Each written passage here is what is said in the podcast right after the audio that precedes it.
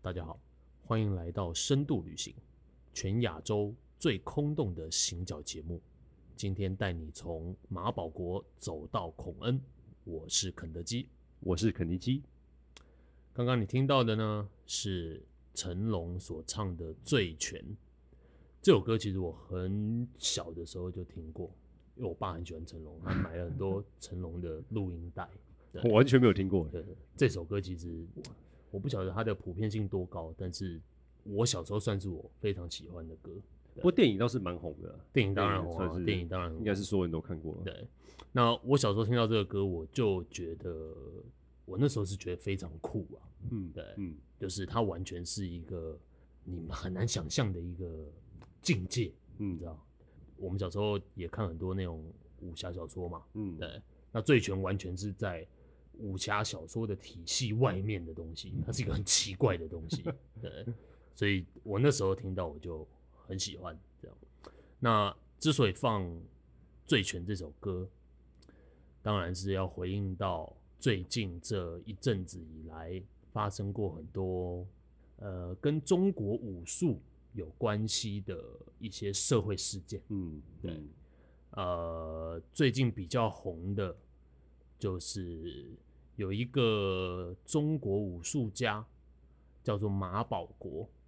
啊，马保国他成立了一个门派吧，好像、嗯、他是掌门人呐、啊，掌门人。他那个门派叫混元混元形意太极，混元形意太极拳。OK，他主要是呃太极拳的这个系统，嗯，对。然后他加了一些形意，其实是形意拳嘛，对不对？嗯、我有一个拳叫形意拳，我知道。对，对他可能就是觉得他融合了很多不同的。各流派的优对优缺点什么的，那他前阵子我会知道这件事是，是我本来是不知道马保国是谁的，啊，其实是因为我先看到一个影片，嗯，那就是马保国在找人家对决，这样，那、嗯、我后来才知道，才去查，就是哦，原来马保国之前是怎样这样，那其实就是呃，马保国他。最近这几年来，他常常在，当然是要推广自己的流派嘛，所以他就找了很多人去挑战挑战。对，嗯、那那个影片其实主要是这个马保国呢，跟一个其实好像是一个业余的哦、喔，业余的呃打拳的，打自由搏击的吧、嗯，的一个业余爱好者，然后他们在一个地方做了一个对决，这样。嗯，对。那这个对决。呃，如果你完全不熟悉整个武术的系统，或是你不知道它的背景什么，你会觉得是一个非常荒谬的、嗯、非常荒谬的对决。因为就是马保国在那里面，在整个影片里面倒地三次吧，三十秒，三十秒被对，三十秒就被 KO 几次 KO 了嘛？对，那他就是你会觉得他他好像一拳都没打到，然后他就反正扑上去，然后那个业余爱好者就砰砰砰几拳，那个马保国就倒在地上。反正影片很精彩，对对对。然后最后最好笑的就是，呃，马保国先他先倒地一次，然后站起来说他没事，对，然后又站，他又倒地第二次，然后再站起来就说可以可以，来继续打继续打，对，然后他要冲上去的时候，那个业余爱好者砰给了他一拳，然后那个马保国直接。像一根木头一样，直接倒地，竖着倒下来，就是以一种非常具有诗意的方式倒地。他像一个，就是甚至还双手抱胸这样倒倒在地上，这样 膝盖完全没有弯。对，然后接下来就是那个，他就倒地不起嘛。然后呃，所有人就冲上来，然后就开始叫医生啊，然后什么，然后就开始要检查啊。然后那个那个另外一个业余武术的那个爱好者。他就整个傻眼，站在旁边，就一直在看，然后就是很很担心是不是有事情，这样好像要出人命了这样。对，啊，其实是跟这个事件有关了。对，嗯、那其实为什么马保国会会去找人家单挑这个事情，其实跟这几年来，我觉得应该差不多五六年。嗯，这五六年来，呃，整个亚洲地区哈。掀起一阵风潮，就是因为自由搏击这个活动，嗯，这个运动在亚洲红起来了。那有一些人就呛那些不学自由搏击的那些传统武术家，然后就说他们打的都是骗人的，嗯，对，就是其实完全没有实战作用的。哦，这之前之前中国也有一个，对，其实台湾馆长馆长很早有在说这个，他其实在他现在还没有开始变成网红卖那么多东西之前，嗯，他一开始做 YouTube 的时候，有很大一个主题是他在骂那些传统武术都在骗财，对，嗯啊，然后就是教你一些很虚幻的理论啊，嗯，然后完全没有实战效益的啊，那。中国也有一个中国馆长，嗯，他叫做徐晓东，嗯，而这个徐晓东就是他自己，也就是一个自由搏击的爱好者嘛。然后他说，整个中国武术界有东邪西毒、南帝北丐，就是各个地方都有一群这种像神棍一样的人，嗯，对，在学那种很奇怪的武术，然后号称自己。呃，能够支配天下这样、嗯、对，然后徐晓东就到处录影片呛那些人啊，所以很多这个学那些传统武术的流派的人，他们就很不爽，嗯，对，然后很不爽，他们有一些人就跳出来就说徐晓东是打不赢他们的，所以就有好几次就真的促成了一些自由搏击对那些传统武术的对决。就刚刚不是说那个徐晓东，他说有东邪西毒南帝北丐嘛，嗯、然后他就跟分别跟这里面的几个人，嗯，打了一架，这样。那马保国就是东邪西毒南帝北丐其他是他是其中之一，他是其中之一，对。然后所以。网络上其实也找不到影片，是徐晓东去跟马保国对决，但那个非常荒谬，找不到影片了，只有报道而已。哦，对，没有，我有看到影片呢，我有看到，我有看到影片。对，那个影片就是一开始他们就在一个道馆里面，然后就说马保国就带着他的浑元形意太极门的弟子就来了，这样还带着大旗，红色的大旗，哦，对，然后就说哎，今天要来打了，这样，嗯，然后结果在快要开打的时候。忽然就有人来了，然后就说：“哎、欸，你们这个地方这个审核没有通过，请立即对对，请立即停止活动，这样 呃不能再打了。”对，然后后来又说什么啊？那不然换地方打啊？然后不然怎样啊？然后徐晓东就哎、欸、好啊，那就换啊什么的。然后马保国也要也换啊，但最后不了了之，最后没有打。嗯，然后徐晓东事后才说，那个这个政府官员来。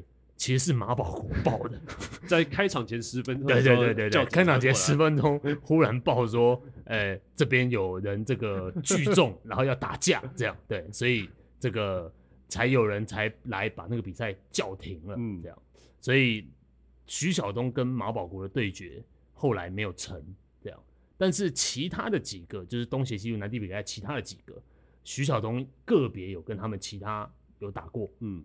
然后像我印象比较深的，就是有他好像另外一个还跟一个叫田野的人哦，田野他田野这个人，他号称他学的是里合腿，里合腿对里里面的里啊，合起来的合哦，就是里合腿，他的意思就是他的踢腿是往里面踢的，从外面往里面踢，对，然后这一招叫里合腿。啊，里合腿相对于从里面往外面踢，好像叫什么外翻腿吧，还是什么？呃、对，反正他就说他是专门练这个的，这样。他们那个门派只练李和腿。那一个人，哦、那个人是不是属于什么门派？我不确定。OK，、但是那一个人他就是号称是李和腿宗师。嗯。那他有跟徐晓东有打过一场，然后那一场他是很实在的就被徐晓东 KO 了。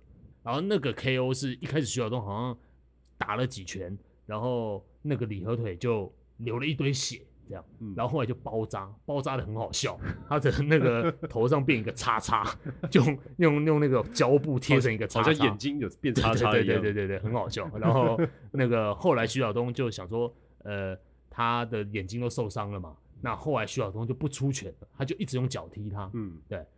就可能故意想要挑衅他吧，因为挑战他的腿。对啊，对啊，你你既然你腿比较厉害，那我用脚踢你这样，嗯啊，一直踢踢踢踢，然后到最后你就看那个那个李和腿那个田野，他完全就是整只脚已经淤青到不行，嗯，对，然后徐晓东后来上去用一个飞踢，然后他就倒了，嗯，这样，而且这一件事情还很有趣。这件事情后来结束的时候，徐晓东后来还发了一篇文，嗯、就是说在比赛之前，田野跟他呃提出过一个 deal，就是要徐晓东输给他，然后给他五百万。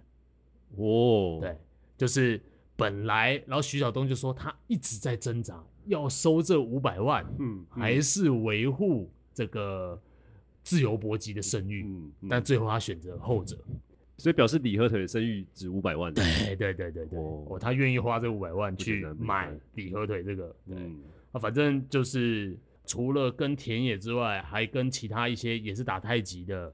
呃，还有咏春的，他也打过。嗯，对，我记得咏春，他跟咏春的那个叫丁浩吧，对，然后他们有一些恩怨啊。嗯，对，总之一开始，呃，进行挑衅的是徐晓东嘛，嗯，就是他先说那些传统武术不行，这样。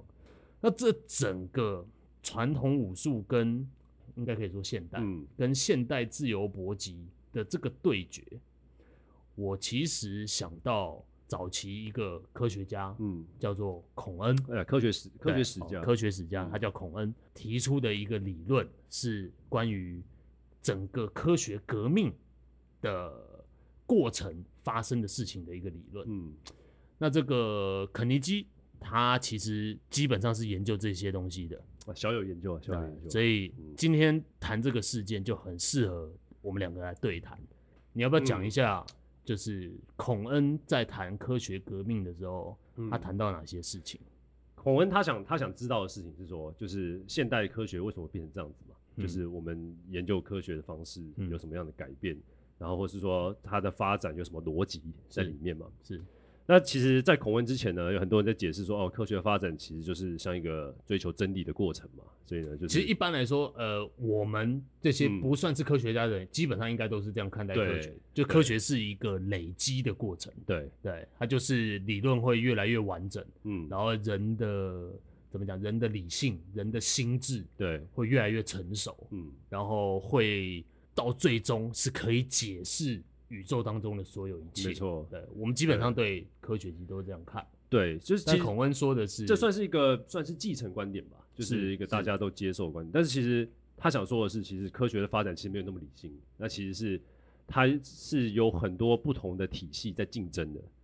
那举个例子来说好了，比如说早期的人相信这个，嗯，地球跟太阳的关系跟我们现在所理解是不一样的嘛？啊，对，之之前是说。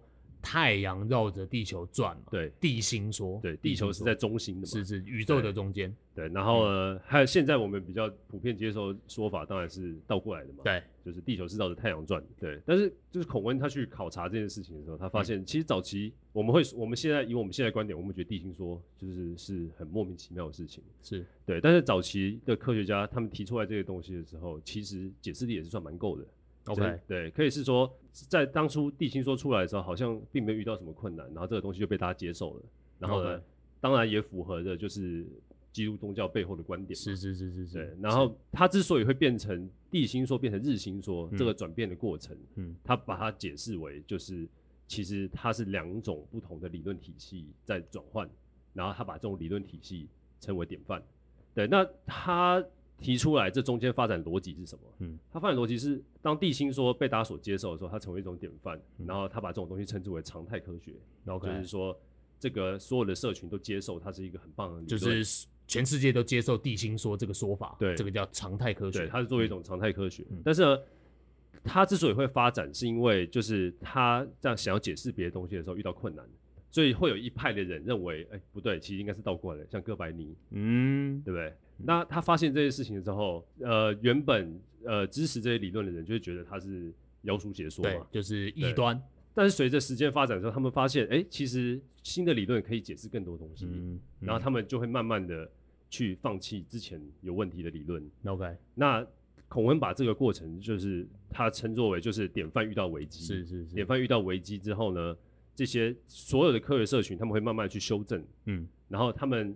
会转过头来去支持新的新的东西，他然后他称之为典范转移，嗯，然后这个典范转移的过程，他说科学革命本质就是典范转移转移的过程。OK OK，对，所以等于他更细致的解释人类的科学进步不是一个不断理性化的过程，嗯嗯、是一个新旧汰换。对，然后中间其实发生一些一直在不断争执，对的这个状态。在这个状态里面，他是说，就是在典范在转的时候，其实是并不是说科学进步了，嗯，而是是两种不同的世界。呀，它它是从旧的世界变到新的世界，嗯嗯，但是呢，这两个世界其实不是互相相容的，嗯，因为你进步的话，你背后的假设就是说，它可能没那么好，但是我把它改改改改越改越好，对。但是呢，在这里的状况是。他们原本没那么好，然后一个完全不一样、不可以放在一起测量的东西，跑出来呛他说：“哎、欸，你很有问题，你的世界要整个倒过来，你才能解释更多新的东西。”嗯，这个几乎就跟中国传统武术遇到现代西方自由搏击是一模一样的状况。没错，没错，就是有一些西方自由搏击的支持者跳出来否定中国传统武术的价值。嗯。他就像在否定他们理论的解释力，对对，然后会有一些捍卫原来这些传统武术的人跳出来，嗯，跟他竞争，只是他们从一个学理上的竞争变成物理上的竞争，变成物理上，变成身体上的 真正的竞争。OK，当然说分高下方法，前者是说哪一个才是对的真理嘛，然后后者是说哪一个武术比较厉害，是是是。是是，所以。从这一个角度来看，嗯、我想到那个刚刚前面说的那个马保国，嗯，然后跟那些被徐晓东打败的人，我想到他们他们对决的影片很清楚嘛，你就是看到徐晓东就把他们干掉了这样。嗯、很很有趣的是，在那个对决之后，他们的对、啊、他们那一些人提出一些回应，对，他们的反应是？对对对对，对，然后就有一些人就去。呃，访问他们就说：“哎、欸，你对于你输了这场对决，你有什么看法呢？”这样，嗯、对。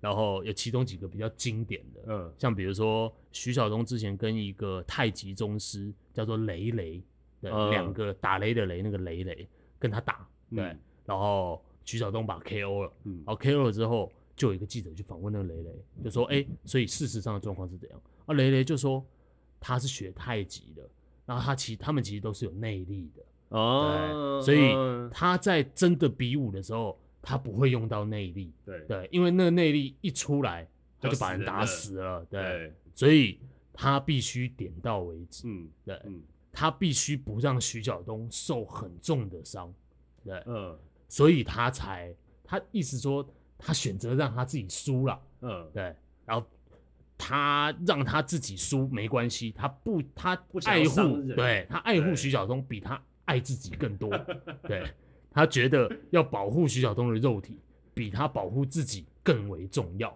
对，所以所以他用这个方方法来解释他的战败，嗯，对啊，就像那个马保国，马保国有，你有看到吗？对，马保国，马保国那也很好笑，马保国是他录一个影片。那个我刚说那个雷雷是记者去访问他嘛？对，所以那是在一个道馆里面，然后那是一个很正经的场合。毛保国是自拍的，毛 毛保国是拿一个手机自拍，嗯，然后他他脸上他跟熊猫一样，然后就是脸上对肿超大一颗，然后他就在讲他说什么啊？他好像就说。呃，也是内力吧，然后就说武术这种东西一样啊，说什么应该是要点到为止，嗯，然后武术很重要的是什么敬老尊贤，对对对，然后你要讲武德啦，对对对，然后他就说什么这年轻人不讲武德可以吗？不可以，类似他就类似讲这样的话。有他最后还有结束的时候，他还有讲说什么，好像说什么那天身体状况不好吧？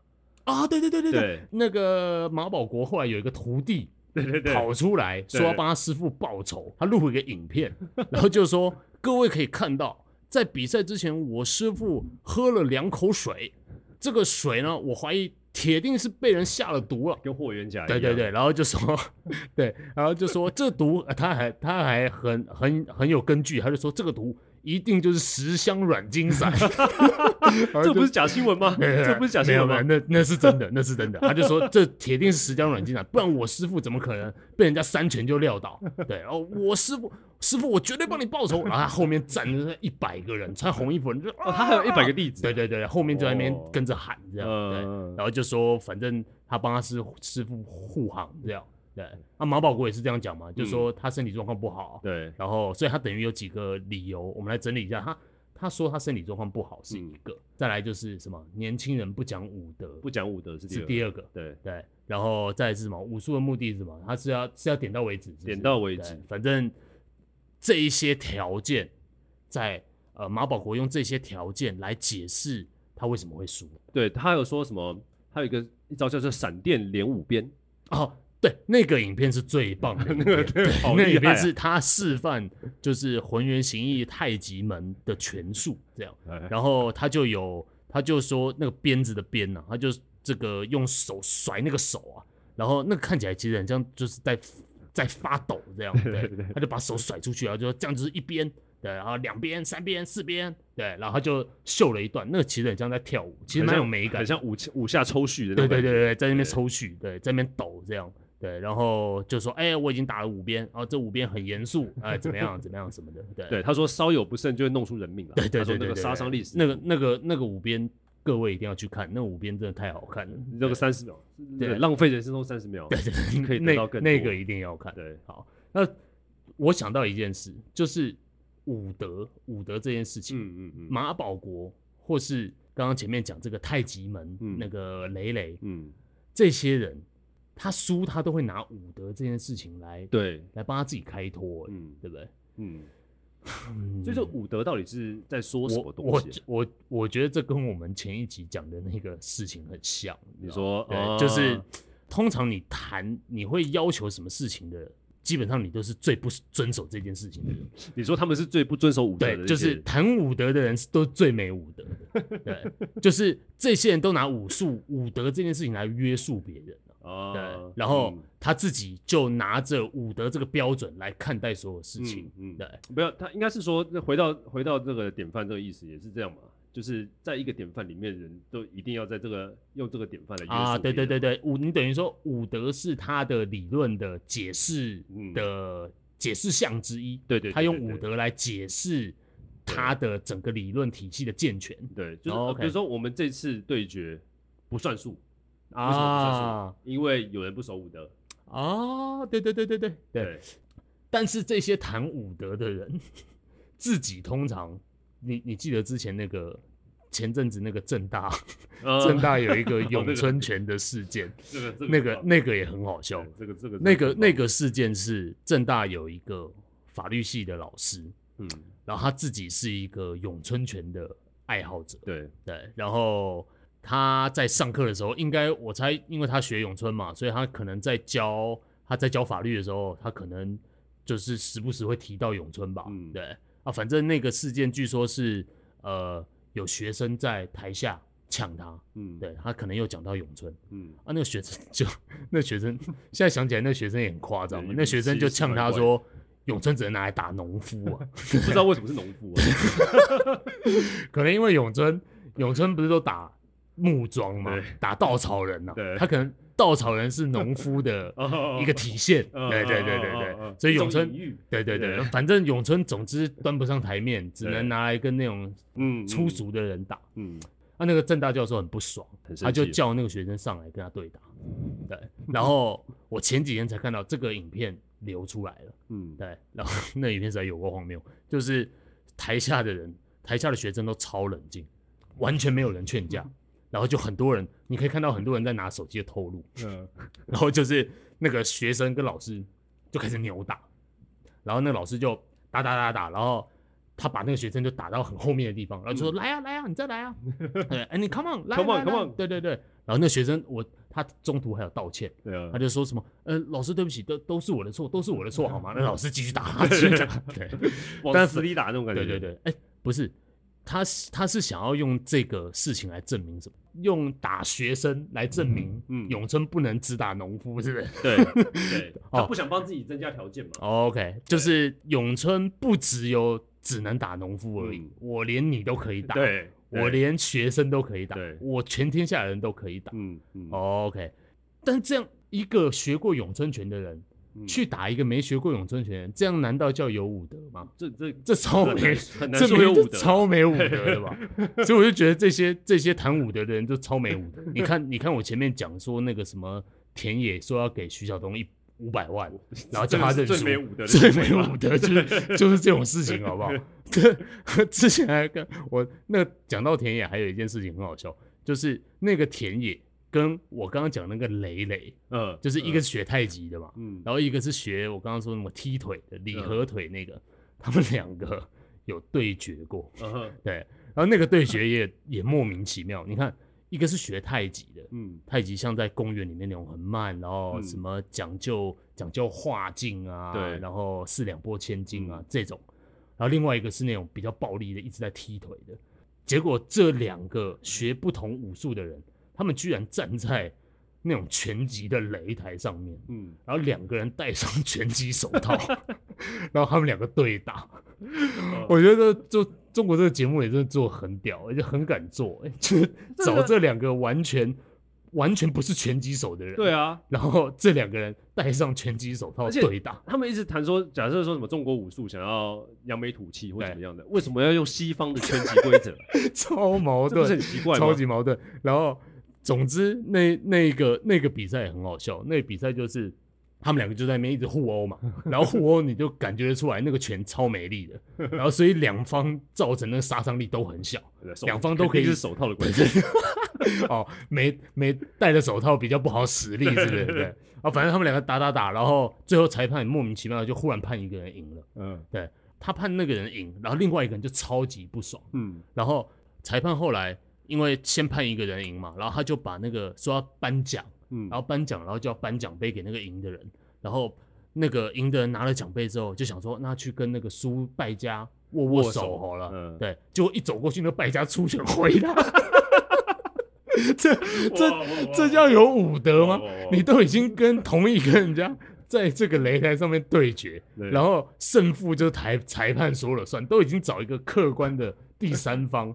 来决断这个 武这个这场比武的结果，结果你输了，你还去打人家？哎、欸，他是其中一个，就是给五百万给徐晓东那个。哎、欸，对啊，这样好像是哎、欸，他 输的那个人好像就是给五百万那个人，还是他是赢的那个人？我有点忘了。如果他是输的那个人，那那就很合理，很合理。对，这个人就是一个超爆没武德的人。对，难道你要说什么？呃，你戴上全套，所以你不好用内力吗？哦，我猜他们输了一定这样讲，应该是这样讲。再不然就是归咎于什么裁判乱判一通啦，嗯，然后就是什么这个标准呃不够严格啦，都别人的错啦。对对对对，反正不会有错的。对，总之这些人输了，他们就找几种借口嘛，嗯，啊，要么就先说这个比武的条件不对，嗯，比如说呃，像之前有一个是徐晓东。跟一个学咏春的人对打，丁浩吧，对，那个人叫丁浩。嗯、然后他们本来也是想要在擂台上面对打，嗯，那、啊、他们本来他们有一些恩怨啊，嗯、就是丁浩好像去上徐晓东的节目，嗯，对，然后本来是一个探讨武术的一个，就是公开的很很 peace 的一个节目，结果呃徐晓东就说，哎，那那丁老师，那你就示范一下这个咏春的打法吧，这样，嗯、结果丁浩就要示范的时候，他真的打。嗯，然后就把徐晓东打受伤了，嗯，然后徐晓东非常不爽，对，然后后来就说好，这个我们就公开的来一次，这个名正言顺的来一场，对，然后所以后来才有那个擂台上面的那个拳赛，嗯，对，就是他们本来要在擂台上面打，结果一开始说好要在擂台上面，就后来丁浩忽然就说他不要在擂台，嗯，因为说这个擂台的地板太软了，他没办法这个行动的很。自然呐、啊，他他他他很不习惯。他们后来有换到对，后来就换到地板上。哦，是，对，换到地板上。然后本来要戴拳套的，嗯，然后丁浩就说戴拳套他拳脚施展不开，内力使不出来。对，那一定是嘛之类的。对，然后就好，徐晓东也说好啊，那就把拳套拿掉，就都都把拳套拿掉了，嗯，然后就就开始打。然后后来丁浩也是就三两下，后来也被也被撂倒撂倒了这样，嗯，然后结束之后一样是有记者去访问丁浩。啊，丁浩也是讲说，哎，你就回去问徐晓东吧，他已经吃不吃不下饭了。这个我这几拳是很厉害的，哦、对。哦、然后徐晓东就说，哎，那那您可以去转这个转告这个丁老师，我睡得很好，我吃的也很好，就反正就在那边就是嘴炮在那边，啊、对，在那边论战了，对这样。嗯、所以你看这些这个传统武术的支持者，他们要么就。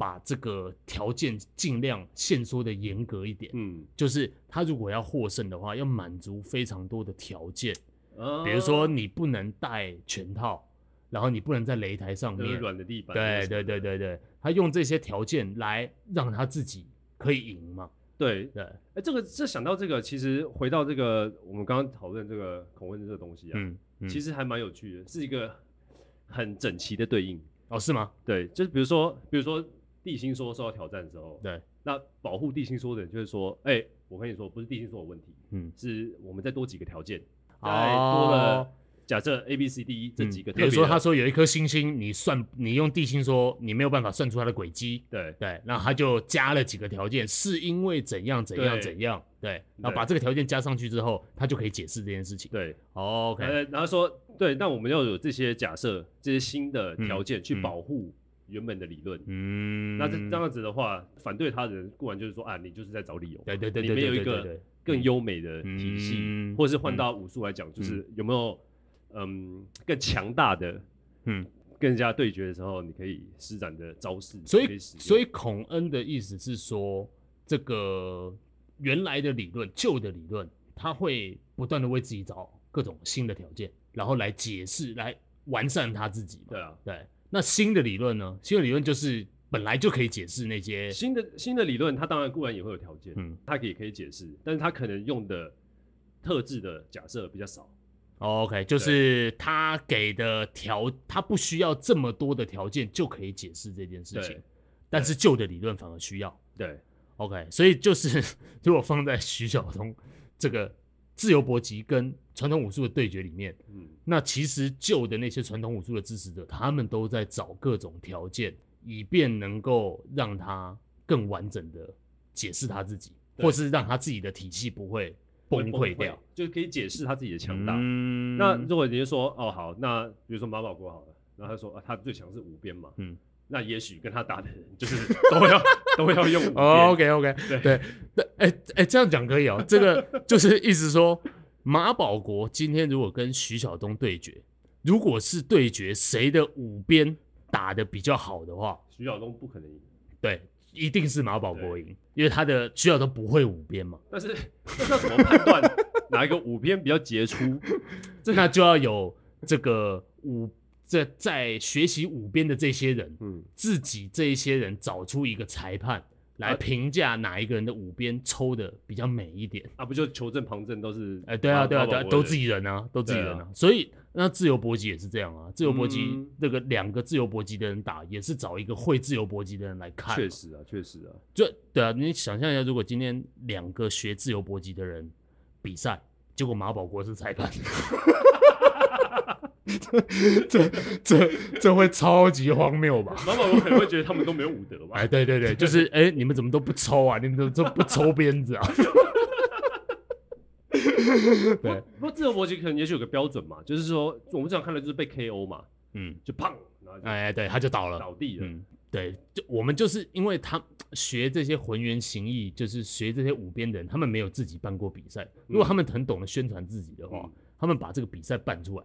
让大家都了解这个五边的美感在哪里。嗯，对，嗯，就像比如说空手道有自己的比赛嘛，嗯，对啊，跆拳道有自己的比赛嘛，跆拳道不会，跆拳道不会去跟自由搏击的人打，不会啊，对啊，不会啊，这这就很像你，你不会去问说是漩涡鸣人比较强还是鲁夫比较强，他们完全是不同 的，就是对，所以这这两个东西不不可能比，对对，所以那那事情就是这样子，嗯，所以这些人要么就。拿条件来解释他自己，拿拿更多条件来解释他为什么会输，嗯，或是创造更多条件来希望他自己的体系不会崩溃，再不然就跟你讲一些那种很虚幻浮夸的那种什么武德啦，嗯，这种事情，内力啦，对，内力，要讲这种呃，要你敬老尊贤，对，要你点到为止。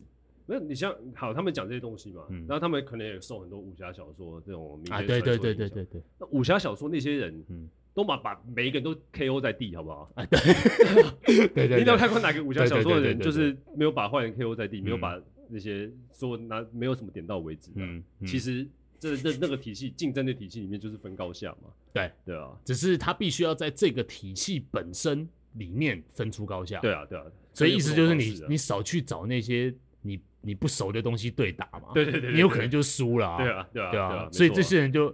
这些某种程度上也活该嘛。但是这样说起来，那徐晓东也是很过分。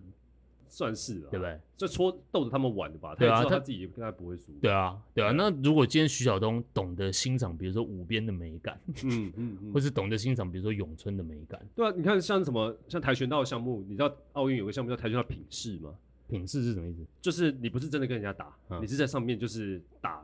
拳啊，踢腿啊，哦，然后摆一些漂亮的，你说有点像健美那样子。对对对对对对对。OK。然后然后评判的人会说啊，你打这个多漂亮哦，很美。对，然后他是用嗯，可能类似体操的那种评判 OK OK，等于用一种比较艺术性的方式来评价这一个其实是武术的东西。对，那 OK，其实五边也可以评 价。没错，对，没错，我很想看。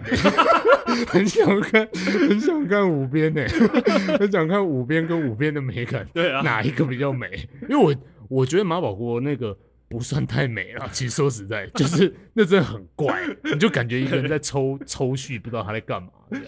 对啊，很像那个，你知道有个乐团叫做电台司令啊，Radiohead 啊，Radiohead 那个，你说哦，你说 Thom Yorke，Thom Yorke 他在跳舞的时候就是啊就很怪啊，对，就是跟五边真的超像的。就是有哎，哎有哎，那种抽蓄的感觉。对对对，OK OK OK。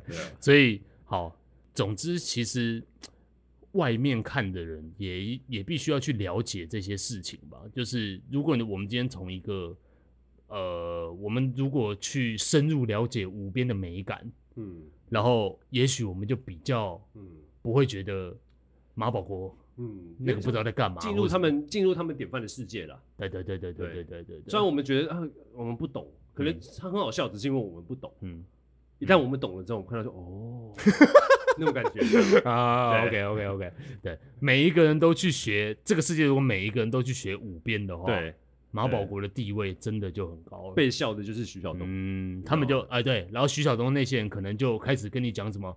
哎，你们怎么都不懂武德啊？对，就就用那些武德的目的，对，就是用用这些东西来说，哎，你们这些人都不懂。对，刚好是倒过来。哦，OK。不过这是我觉得孔温他的理论里面蛮重要的讯息吧。嗯，就是说，其实我们在看事情的时候，可能一面都有两面。那可能我们认为过去很有问题的理论，但其实他们自己也是有他们自己的游戏规则。嗯嗯嗯，这种感觉。对对对对对。所以，如果你深入去了解他的游戏规则。它其实是一个自成体系的东西，自成体系是一个完整的东西。嗯嗯，OK。哎、欸，马保国不是在他输的时候，他还说了一个什么？他后来是不是说他哦，他叔是他说太极形形意拳这个太极形意门武术的目的是什么？对对对，他这边有讲。对，我找一下那个。哦，对对，他说哦，他出来的时候，他出院了。他他送医急救，哦，他后来急救，好像昏迷倒地送医急救。他出院的时候，他就说，平时生活中的防身自卫的实战是传武的范畴，传统武术的范畴，跟擂台实战是不一样的。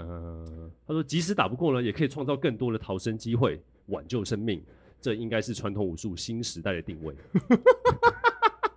所以他用传统武术作为一种逃命的手段。对，你学了传统武术之后。你就比较会逃命了，就是传统武术的新目的。传统武术的新目的是什么？对，嗯，可能对他，他他可能在更改自己典范的里面的一些本来自己理论当中的一些定义，他把他把它改成另外一个样子。对，他可能原本是想说，哦，对我们这个很厉害，嗯、然后可以可以胜过这些西洋武术或什么的，但是输了之后，他说，哎，其实我们是挽救生命。是这种感觉，因为他活下来了，所以他是一个被挽救的生命。对，然后下面就有很多回应，他就说：“哎呀，这骗到连自己连自己都信了。”然后就是就是那些网友嘛，网友绝对用这种方式来呛他嘛，就是他找各种借口来开开脱这样。对，嗯。不过说到这个，不过我说我觉得讲实在的，啊就是他们其实嗯，传统武术面临这种危机，他们还在想说，他们应该要怎么自保。怎么生存嘛？欸、总不能就这样被打垮了。对，嗯，所以呢，后来这个这个新闻哈，后面还有另外一个新闻，我觉得蛮有趣的。他后来呢，就是马保国输了之后嘛，嗯，然后就他们有记者，不知道不知道哪来记者，他反正就去访问，就是霍元甲的第五代孙子，霍元甲的第五代孙子。然后这个人叫做霍敬鸿，嗯，他也是练武的，是不是？那他是。霍氏练手拳的继承人，嗯，然后他现在是当体育老师，也蛮适合。OK OK OK，对，他就可能在体育课的时候教霍家拳这样。对，只是他说传统武术除了强身健体，最重要的是自强精神。你知道霍元甲电影里面那个哎，自强不息，自强不息，对对对，自强精神就是你是借由武术来提升自己的自信心，没错，没错，他就是他完全就在讲这件事情。他说自己强大的跟我要战胜你是两个概念。我们习武的初衷是什么？是为了自身强大，而不是为了去战胜谁，去去去打败别人。对，所以在这个意义上的话，其实那些中国的传统武术都是没有问题的，都是很可以。让你建立自己的自信心，对，OK，都自身强大，对对对对，马保国马保国自身超强大的，心灵强大，对对，心灵上很强大，对对，肉体上也许比较孱弱一点，对，但是心灵上的强大绝对没有问题，对对，那就这个去看的话，而且其实想想，嗯，就把中国武术可能传统武术当成一种健身的手段吧，OK，自身强大嘛，对对对对对，总之就是让你变成一个很有意志力的，不会轻易就被人家。不会变成一个玻璃心的人啦，就是觉得会会变得比较，人家就算说，哎、欸，你很瘦哎、欸，你这个没有肌肉哎、欸，你自己心里会知道，我有学五鞭，我的五鞭不能拿来随便攻打别人，对。对，不然会有人受重伤，然后在最重要的时候是来逃跑的。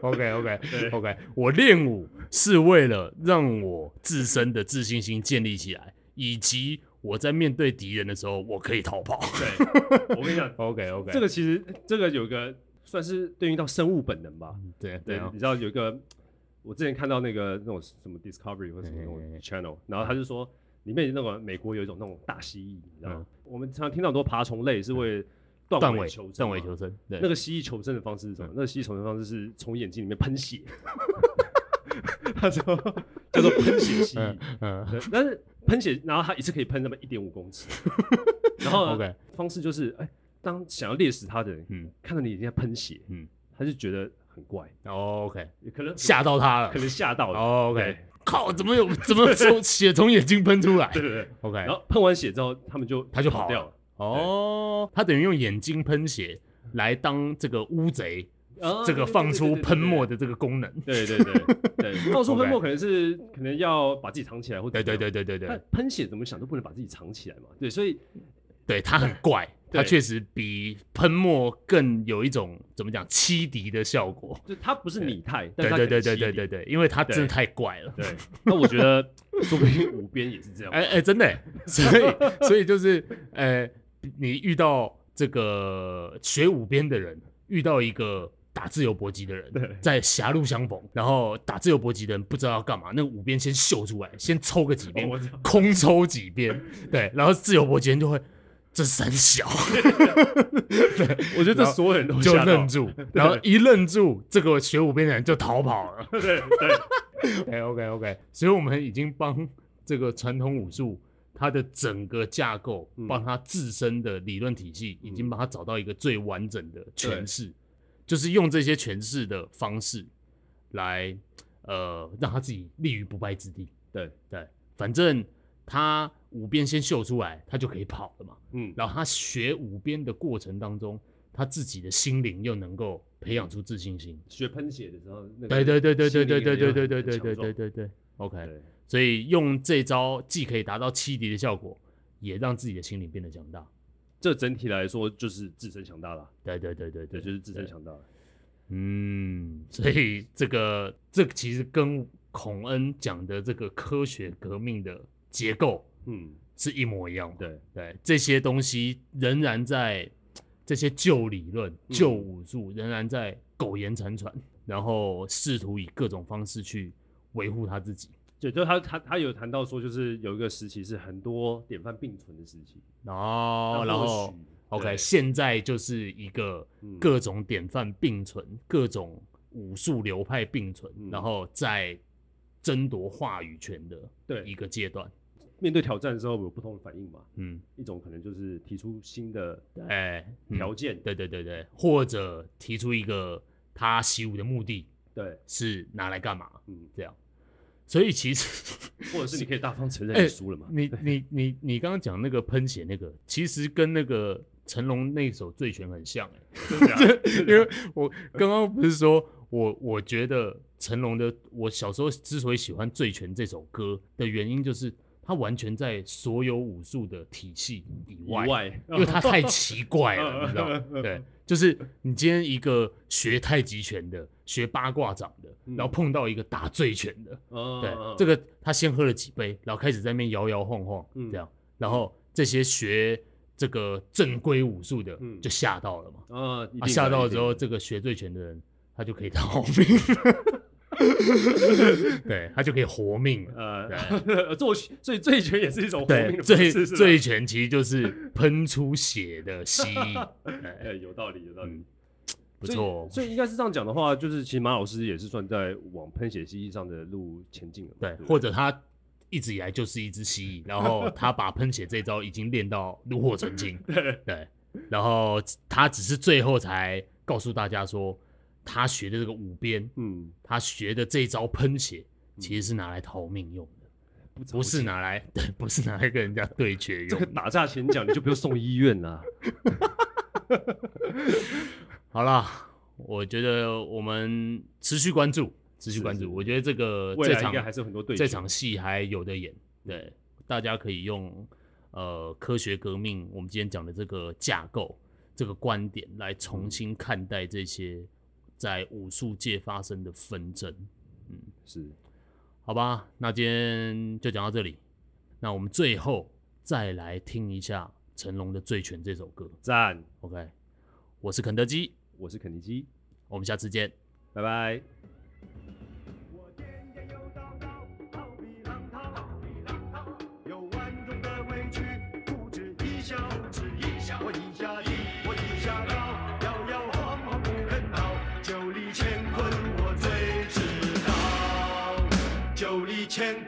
我最知道。